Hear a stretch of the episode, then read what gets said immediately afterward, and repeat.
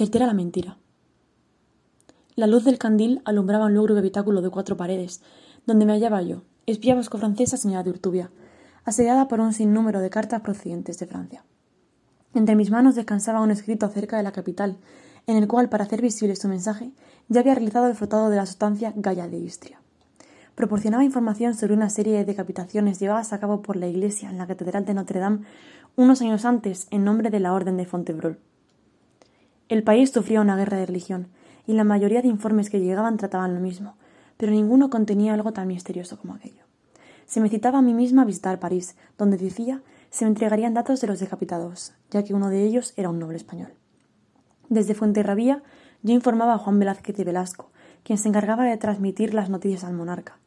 Mas en esta situación sabía que me negarían el viaje, por el hecho de ser la primera mujer espía de la corte española, a quien no veían lo suficientemente capacitada para llevar casos de tal calibre.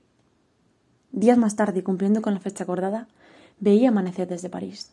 El sol salía temeroso acompañado por nubes cirriformes tras los bajos edificios parisinos, dejando caer su amarillento fulgor sobre la ciudad, creando así una atmósfera acogedora, al mismo tiempo que imponente.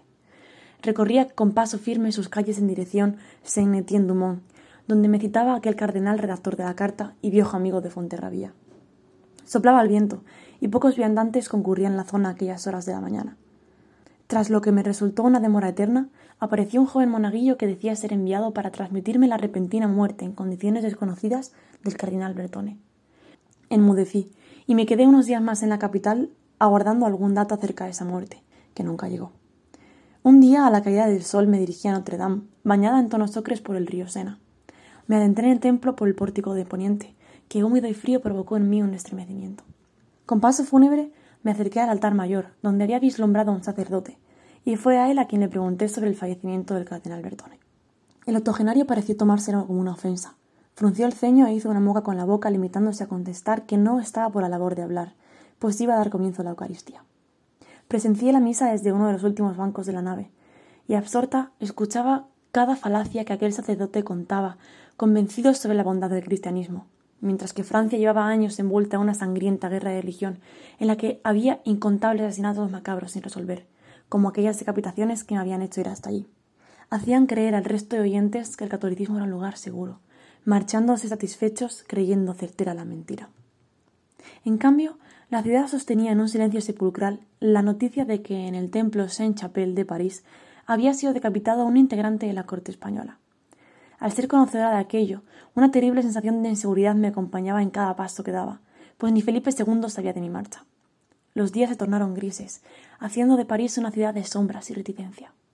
La lluvia se apoderaba de la urbe y cada gota de agua me erosionaba aún más. Temía ser la siguiente víctima descabezada. Huía de todo posible contacto o conversación que fuera innecesaria y ocultaba mi rostro ante miradas deslenguadas. Incluso la continua vigilancia de las gárgolas me intimidaba. Volví cuanto antes a España, sin saber cómo mi amigo Bertone había muerto, pero sí sabiendo por qué.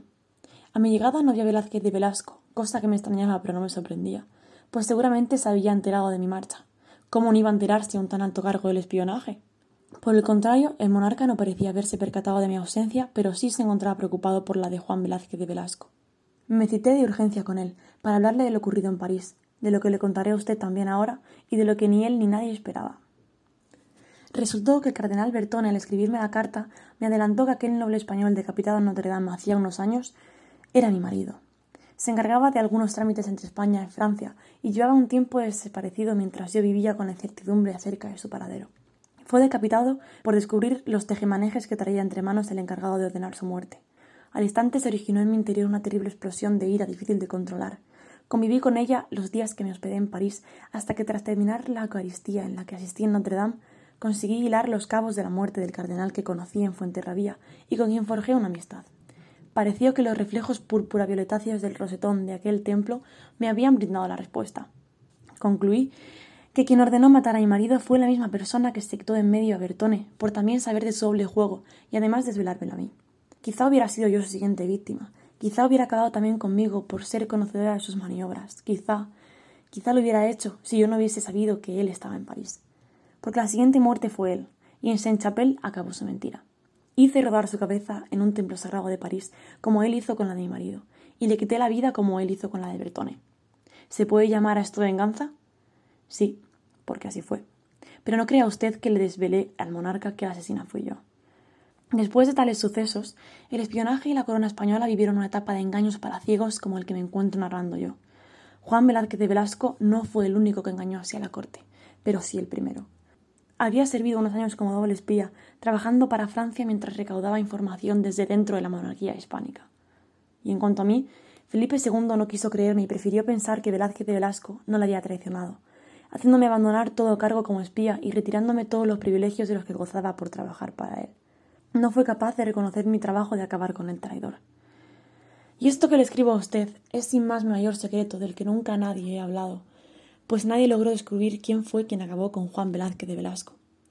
Y la razón dada sobre mi expulsión como espía, una mentira más que recorrió la corte. Le envío un cordial saludo a usted, sea quien sea que lea mis cartas. 6 de abril de 1594. Reims, Francia. Atentamente, señora de Urtubia.